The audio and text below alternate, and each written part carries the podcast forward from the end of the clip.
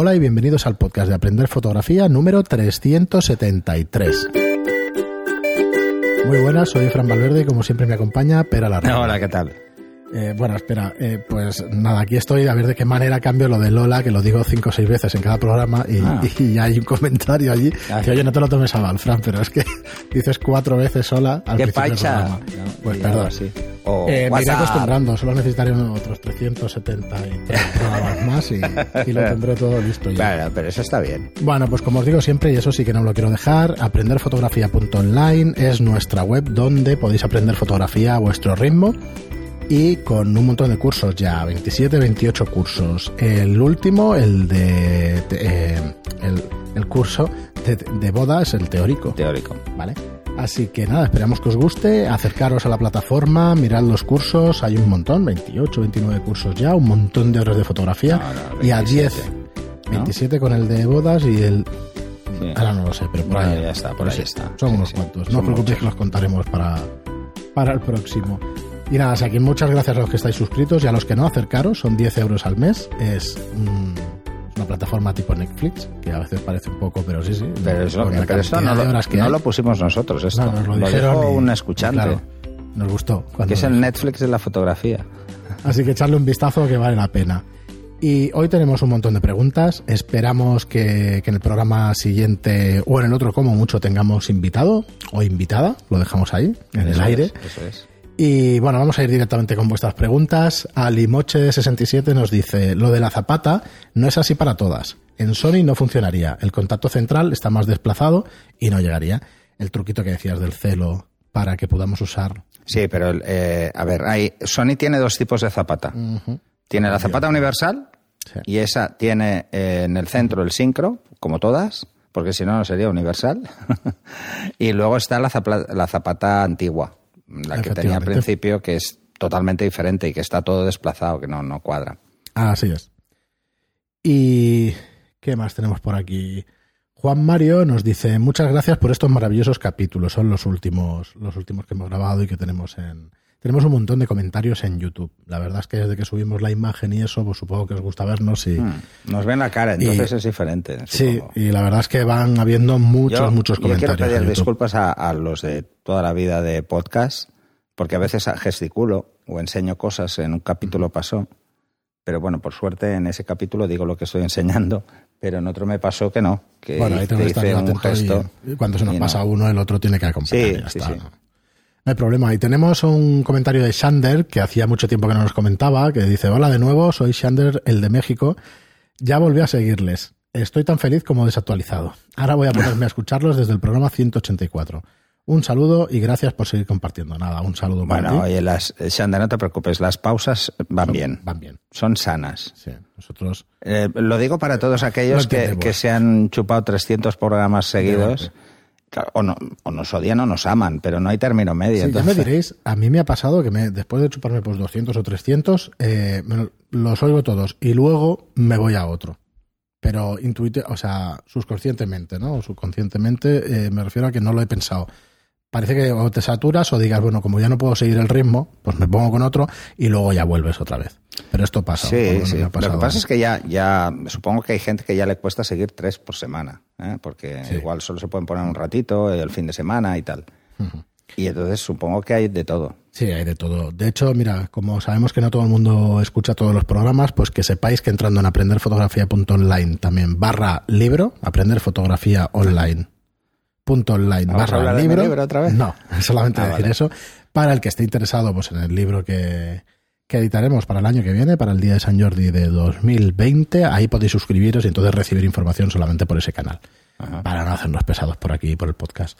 Y Fernando Monge nos dice, de nuevo, otra lección magistral. Gracias. ¿De cuál? De las maneras de dominar el centro de interés en tus fotografías. Bueno, lo hicimos muy sencillo porque para empezar, eh, creo que es lo más mm, simple lo que explicamos. Ahora, es importante que la gente tome conciencia de que la fotografía son dos cosas, una fácil y una muy difícil. La fácil es la técnica. La técnica se aprende rápido. Pero luego existe otra parte, que es el componente asociado entre la parte artística y la parte técnica, o sea, cómo encuadramos para obtener una visión agradable a nivel artístico, ¿no? Y eso cuesta más. Cuesta Yo bastante. diría que es una mezcla también. Siempre hablo del, del mismo libro, que es la visión fotográfica, pero aún además tu cultura visual Mm. completamente con la técnica. Y eso, juntarlo no es tan Mira, fácil. yo, Hablo de cultura yo a visual. la gente le- que, que pueda hacerlo le digo que haga este experimento, que, que coja y le dé la cámara a un niño y lo hace de forma innata. Compone de forma innata, no centra, pone a un lado. Tú no le digas nada, no le digas en lo que tiene que hacer. Déjalo a él. Y entonces yo lo he visto con mi hijo pequeño, ¿no? Y conforme van pasando los años, esa visión se va degenerando. Se va, mm, de alguna forma, Educando. tienen demasiados inputs e intentan hacer todo a la vez. Y entonces el problema es que empieza el caos. ¿Vale? Pero inicialmente no. Inicialmente mi hijo empezó igual con cinco años a coger la reflex de vez en cuando, porque se la dejaba así. Y, y bueno, no. O sea, yo, yo he visto que ahora incluso está perdiendo. Tiene más ganas de hacer fotos. O sea, que esto es lo curioso. Pero comete más errores ahora que antes. Hay que son mantener las fases de educada. aprendizaje, ¿no? Sí, porque en el tema de la composición tampoco he hecho ningún hincapié en especial. Mm, Pero ven mis pero fotos. Y entonces él Bueno, intenta por eso copiar. hablo de cultura visual. Por eso te Tú digo que es tienes muy unas referencias y si solo has visto cosas que no están bien encuadrar, vas- no están bien encuadradas, vas a encuadrar mal. Eso Sí, es así. sí, sí, está claro. Y por poner Es- pero, por ejemplo el primer fallo que suele tener la gente cuando encuadra, cuando empieza a tener eh, nociones de lo que es el, el encuadre en sí, de lo que es la composición, empieza a hacer cosas que no hacía al principio, como dejar mucho aire por encima, por aquello de no, de no centrar, de poner en un lado, pero dejando demasiado aire por encima, o un aire excesivo en un lado, sin que sea eh, un espacio negativo, porque hay muchas cosas en ese lado. Yo cuando, cuando hacemos lo de los talleres estos de los niños, que los que hayáis escuchado más veces me habréis escuchado decirlo, lo que les digo es ¿a qué le haces la foto? ¿A la persona o a la pared?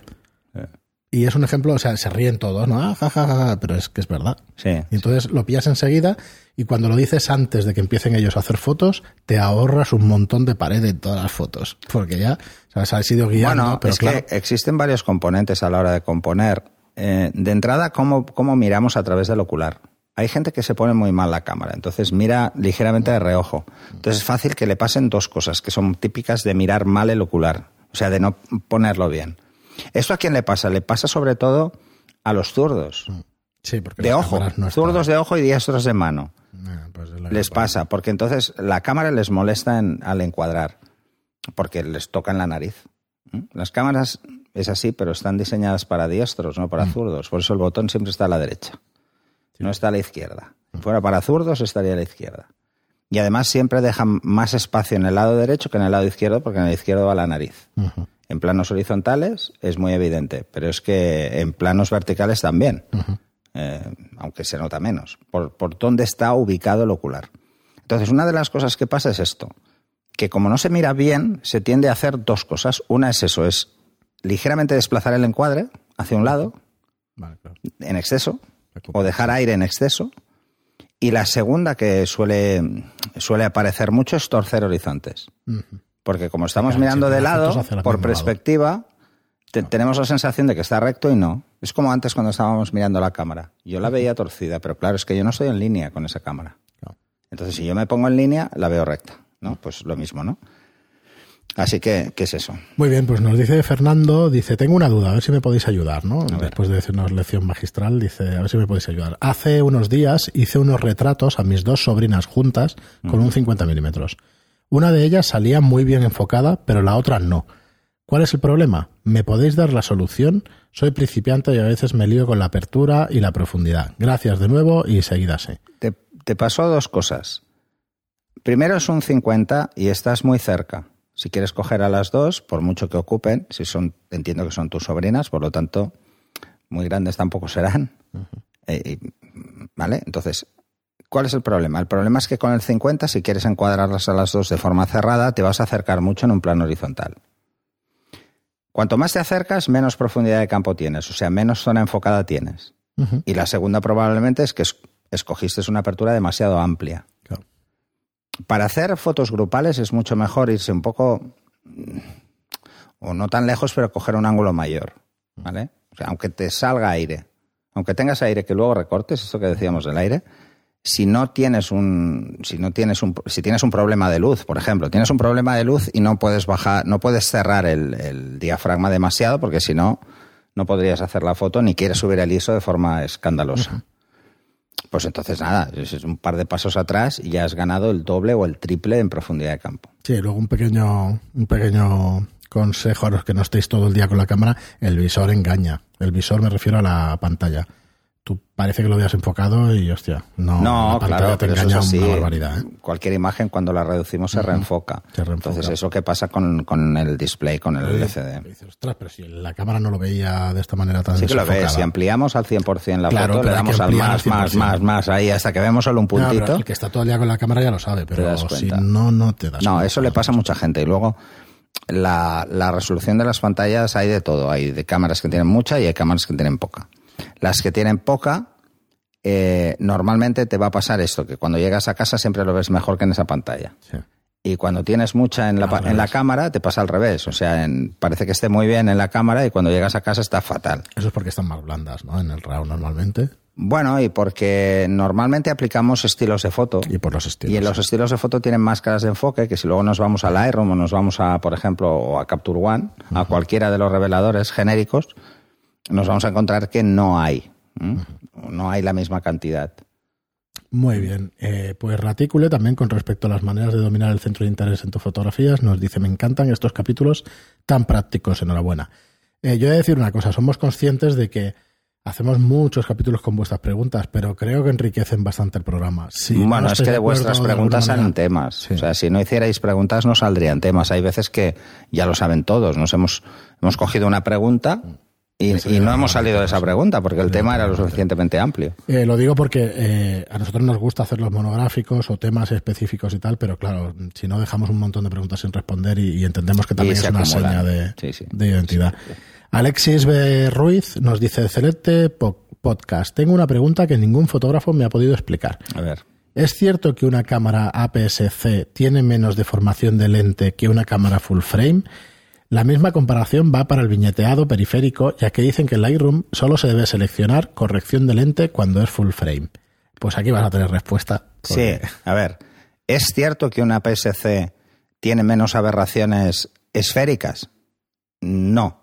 Ahora, no las ves. No las ves porque está recortado, pero tenerlas las tiene igual, ¿vale?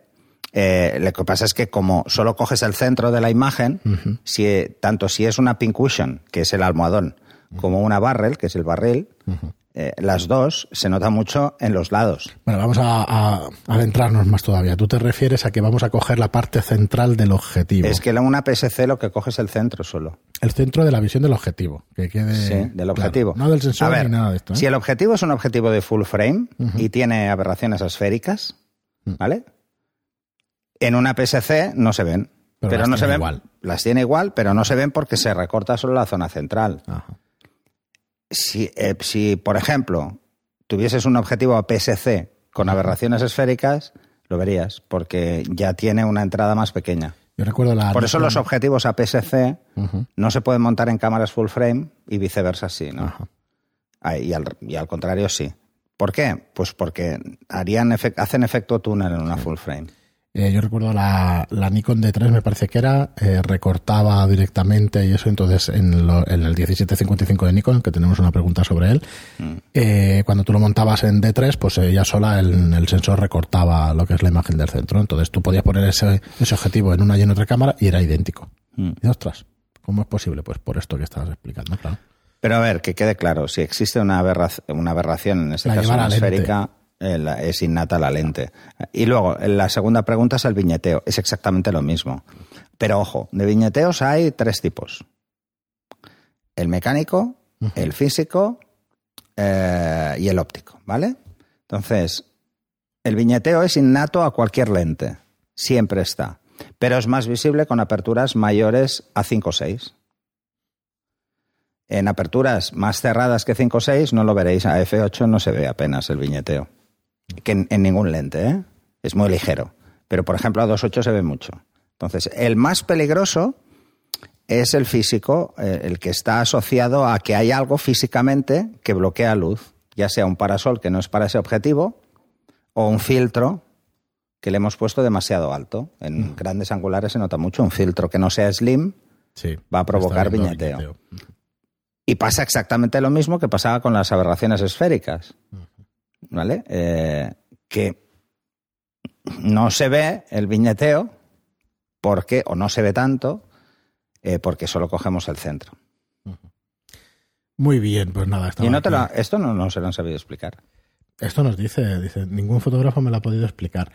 Eh, es por esta es por esta razón, Alexis. Además, no tengas ninguna duda de que es así, no, es porque por pruebas y pruebas y yo llevo vistas cámaras, No, pero de es que cámaras además tiene todo el sentido del mundo. De todas formas, a ver, otra de las cosas que oirás, Alexis, es que te dirán, es que las cámaras full frame son más exigentes con las ópticas. Es solo por esto. Porque cogemos toda la cobertura de la lente. Entonces, si la lente tiene muchas aberraciones esféricas, se van a notar Si muchísimo. creéis que una lente... Mira, perdón. os voy a poner un ejemplo muy sencillo. Cogéis el 24-105 de Canon, que hay mucha gente que lo tiene porque se vendía como rosquillas. Dices, uy, cuánto Es el, es el L más frame". vendido. Es el objetivo L de Canon más vendido. Y ponéis a 24, os daréis cuenta de que tiene unas aberraciones esféricas de barrel brutales, ¿vale? Bastante heavies. Luego cogéis, por ejemplo, el 2470 y no las tiene. ¿Sí? Es así. ¿Y dónde aparece el pincushion? El pincushion es, es lo contrario al barrel. ¿Mm? Eh, y entonces no es en dirección a los angulares, sino es dirección a los teles. Ajá. Pues eh, suelen aparecer los pincushions a partir de 100 milímetros, cosas así. Ojo, y aquí hay una diferencia importante. Las focales fijas suelen tener menos.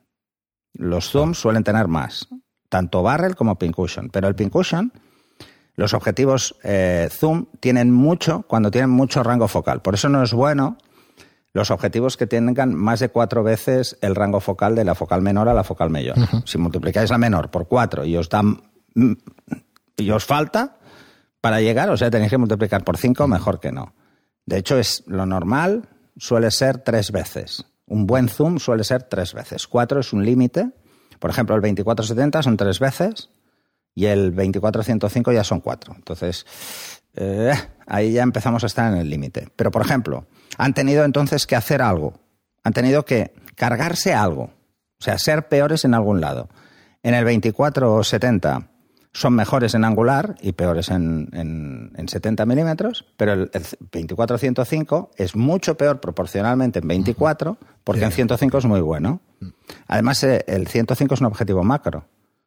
Entonces, eh, claro, Ah, muy versátil, es un es, objetivo es muy, versátil, muy versátil. aunque sea un F4, ¿no? Sí. Entonces, esto mm, pasa con, con muchas más cosas, ¿eh? No, esto es, mm, pero si os vais, por ejemplo, al 70-200, ¿m? que es uno de los mejores objetivos de Canon, el L, pero ya sea el F4 o sea el 2.8, ¿eh? da igual, son muy buenos todos. Después. Eh, os daréis cuenta que Pincushion es muy ligero y si os vais al 300-2.8 no hay. No hay. Es que no hay. O sea, y dices, bueno, es más frecuente. Sí. Una focal de 300. Eso se suple todo con Pero los 4.000 no euros de pero más. Se resuelve con, se resuelve billetes. con pasta, está claro. Yo iba, iba a deciros que si creéis que los full frame son objetivos buenos y que no dan problemas, os vayáis a los de formato medio y a unos objetivos que vais a alucinar Sí, por con precio esos también. objetivos. Por precio para empezar, pero cuando tú quieres hacer con un 24 o hacer una, un ángulo como si fuera un 24 con uno de formato medio, dices, joder, es que no tiene ni una aberración, es que es una maravilla. Bueno, pero también porque necesita menos focal, ¿eh? Es O sea, una necesita una lente un poquito diferente. Entonces, ¿cuál es la diferencia? Para que veáis por qué los precios de los de los objetivos de formato medio no son mucho más caros que los de, o sea, no, son, son más prácticamente caros, son más caros, pero no, es exagerado cuando tienen mucha más calidad y no es el además salto del APS-C al, al full frame. y además mucha más área. Mucha área. ¿Por qué no son más caros todavía de lo que ya son? Por una sencilla razón, porque tienen un número de disparos. Porque el diafragma, El obturador, ¿no? El- eh, el diafragma del obturador es la misma pieza mecánica y están en el objetivo. Entonces, claro, tienen muchas acciones. Entonces eso se desgasta y al final puede fallar. ¿eh? O sea, tienen una vida finita. Yo cuando los probé, ¿te acuerdas de las cámaras Los Alpa objetivos aquellas? de 35 milímetros, no, porque la pieza mecánica, el movimiento es solo una vez por cada disparo cosa que en, en las cámaras eh, formato medio son dos veces por cada disparo. Entonces, claro, su vida útil baja de entrada a Si tenéis mitad. oportunidad, vedlo porque no sé si existen adaptadores, imagino que no, No, que no tiene sentido. para full Pero es una, es una barbaridad. No, O porque sea, ya- sobre todo la- las correcciones, digamos, de líneas y tal. Bueno, Es que ya de entrada eh, la, la foto y dices, la bayoneta es, en el ordenador y la haya es bastante más grande. Entonces ahí es donde habría el problema al poner un adaptador. Y luego la distancia focal no es la misma. Entonces tendríamos que hacer esa conversión. De hecho, si os fijáis, la- las distancias focales de formato medio son las mismas que, eh, que hay en 35 milímetros, pero el ángulo no El es el mismo. no es el mismo. ¿eh? No es el mismo. Muy bien, y Ale Soul nos dice, hola, muy buena la información que entregan en los podcasts. Ayudan bastante a los que estamos eh, poco a poco progresando en la fotografía. Necesito eh, consejos sobre el objetivo Canon 70-200 F4 Ah. LL, 700 euros. Creo que es el primero. Es sin estabilizador. Espero sus respuestas. Pues nada, como decía Pera, es un es muy buen estupendo. objetivo. De hecho, de hecho, es de los mejores zooms que ha hecho Canon. Eh, este, eh, el F4 es, es francamente muy bueno. ¿Cuál es la diferencia real entre el F4 y el 2.8 Mm. en las últimas versiones? Pues que, que el, F, que el 2.8, aparte de ser estabilizado, eh, ya monta todas las lentes de fluorita. Entonces es muchísimo más limpio, tiene menos aberraciones. Pero ¿qué pasa? Necesita tener menos aberraciones porque tiene un paso más de apertura, que es donde más se ven. En 2.8 se ven mucho más y tal. Es, eh, sí, por 700 euros a mí me parece fantástico el precio. Claro, es que- Fantástico. O sea, piensa que, que el 2.8 vale 2.500 2000 y pico, o sí. 2.600 o más, ¿no? 3.000 ya casi, ¿no? 2.800 o algo así. Ah, bueno, no sé, no me acuerdo. Dos mil y pico. El 2000 uno largos, era más barato. largos, largos. Ya habrá bajado y tal, pero que no, que no. Por 700 euros, a no ser que estés siempre haciendo deportes de interior, cómpralo. Si vas a hacer por No, es, exterior, es- es un objetivo muy versátil. ¿eh? De hecho, es, es uno de los que más se utilizan en prensa eh, normal. O sea, en prensa normal me refiero a prensa de día, en calle, ¿vale? No en, no en locales. En locales no se suele trabajar con focales largas. Muy bien, y José del Valle nos dice, en mi opinión, el entorno Mac, en el momento en que enfocó el, el, el merca- a- el mercado al usuario doméstico, el tema de la calibración del monitor, se hace eh, casi imposible conseguir una calibración profesional. No estoy de acuerdo. No estoy de acuerdo. Yo no se te- hace. no te lo puedo decir. No, no se hace imposible, porque incluso en los portátiles. en Los portátiles. ¿Cuál es la diferencia? La diferencia es que se- son autocalibrados. Entonces, tiene como ventaja que no tienes que estar calibrando constantemente. Eh, ¿Puedes calibrarlo? Sí, sí, sí, no hay ningún problema. Eh, ¿Qué respuesta quieres? Quizás se malinterpretó lo que dije en ese capítulo, porque es Sí, que lo he vuelto a escuchar el al capítulo. capítulo de- de y entonces se malinterpretó lo que dije porque nos empe- empezamos a hablar de otro tema y lo dejé un poco en el aire. No es que no sea capaz de calibrarlo, es que no ves la diferencia, calibrado sin calibrar. Claro. No la ves. O sea, tú desactivas el perfil y lo ves exactamente igual. No es que no consiga calibrarlo, es que no hay diferencia. Entonces, eh, y no estoy de acuerdo en esto, pero para nada, ¿eh? Eh, para nada. Eh, yo vengo del mundo de PC y además eh, he estado muchísimos años y es un mundo que, que incluso me he dado de comer, el mundo de, de Microsoft. Y sinceramente lo que peor llevaban los PCs siempre ha sido esto. Ahora ha mejorado, pero que ya tocaba, ya tocaba. Hemos tenido que pasar cinco o seis versiones de sistema operativo para que realmente los perfiles no se pierdan, no se degraden tan rápido. Bueno, este tipo de cosas que, que pasan. Pero no, no. Muy bien. Y Yo, er- yo estoy encantado. sí, yo O también. sea, yo estoy encantado. O sea, yo estoy encantado. Entiendo lo que dices porque no ya no hay esos equipos, eh, digamos, Pero es que además asequibles de yo he probado, de yo he manera. probado el Mac con una ISO al lado, Mm. calibrado, Mm. Y dices, bueno, sí, coño, vale solo el monitor 4.500 euros. Hombre, algo bueno tendrá. La hacían no 2000 solo es, en no su solo es época y marca, los Eizo eran el doble de precio. no de solo es marca, pero te das cuenta de que no. Además, las ahora estamos en el mundo Intel. Pensar que la tarjeta gráfica que tiene un Mac es la misma que tiene un PC. La diferencia dónde está? En que el Mac está pensado para solo usar esa tarjeta gráfica y no 20 tipos de tarjetas gráficas. Y solo un modelo específico. Cada serie lleva un modelo. No es que nosotros no tenemos nada en contra del PC. Si los PC No, solamente se enfocaran en una tarjeta gráfica, serían igual de buenos un Mac. No, no tengo ninguna duda. No, pero Es que, claro, ya la concepción es diferente. eh, la concepción es diferente y, y realmente Apple siempre ha, primado el uso por diseñadores gráficos, o sea, lo ha primado sobre todas las cosas. De La- hecho, la versión de- del, del nuevo Mac, Sí, las Es últimas esta. cosas que se dicen es que no y tal, pero claro, cuando veis un sistema operativo y veis otro, mm, no tiene nada que ver. yo, yo sinceramente, yo me pasé a Mac porque me, me petó el portátil, ahora me acuerdo. El problema es que Me cuando petó- lo me petó el te ordenador, cuesta mucho volver. Me, a- petó el orden- me petó el ordenador y entonces eh, un amigo me dejó un portátil y, y ya no supe separarme de él. Muy bien, espera, pues nada, un par de comentarios. Hernán Perea nos dice, gracias por el podcast, me sirvió para la 1300D, interesante saber un poco más de los ajustes. Estos de algunos programas Sí. que hicimos de ajustes de, de cámara. Y Luis Miguel Ayepuz es el que nos dice, hola Fran, soy seguidor vuestro desde el principio. Hacéis un trabajo muy bueno y aprendo muchísimo. Quiero hacer una crítica constructiva. Al empezar los programas repites mucho el hola. Diciéndolo una vez al principio es suficiente. Ejemplo. Hola, bienvenidos al podcast de Aprender Fotografía. Soy Fran Valverde. No, te lo, no lo toméis a mal, chicos, que soy fan vuestro, ni mucho menos. Da, No, no. da igual realmente y al No revés. somos, Yo lo agradezco. no somos del medio, ¿eh? Tienes que entender que no somos del medio, no somos presentadores ni de radio ni de televisión. Ha sido, Nos- y, y os lo creáis o no, no como Pera, que dice que es compulsivamente tímido y no cierto. Patológicamente tímidos. Pues mira, Es, es una patología. pues no. No, no, no, ni soy Pues tímido, no ni soy tímido porque no lo he sido nunca. Mira, hay una anécdota que ahora ya la sabrá todo el mundo, no Mm. la podré meter en el libro, Eh, pero que yo tenía cuatro o cinco años, era, era pequeñico, y iba por la calle, por Mm. Barcelona, con mis padres, de la mano, y venía un niño o una niña, en dirección contraria, y me paraba y decía, hola amigo, y empezaba a hablar. O sea, me viene de lejos esto. me viene Yo no, al contrario. Yo Tú eres tímido. No, tú sí. para- tú- no, no, además yo... Son cosas que se notan, ¿no? Pero, pero no. Lo que pasa es que, bueno, al final te acostumbras, Pero te deja de importar. la timidez- igual. Quizá la mantienes hablándole a una cámara. Sí. ¿Cuánto me costó a mí hablarle a una cámara? Tú acuérdate de los primeros cursos. Ah, sí, sí. A mí me costaba horrores hablarle a una cámara, como estoy haciendo ahora. Sí, te ponías nervioso. Me te ponía pica- nervioso. Bueno, eso me sigue pasando. ¿eh? Antes de empezar a grabar eh, vídeos, siempre me pica la barba, me pica la cara. Lo lo hemos comentado un montón No de sé, veces, pero, eso es muy curioso. pero yo creo que es más una manía que una realidad. Y entonces es psicosomático, no, no tiene nada que ver. Muy bien. Y espera, y, y a mí me costó horrores. O sea, hasta el tercer o cuarto curso teníamos que repetir las tomas no sé cuántas veces. O cuando hicimos lo de La las toma tomas falsa falsas pasó salió. Porque yo no había hecho vídeos Pero ¿por qué salió lo de las tomas falsas? Ahora Jara lo tendría mucho más complicado meter tomas Por- falsas por con eso. los cursos. Por eso, por eso.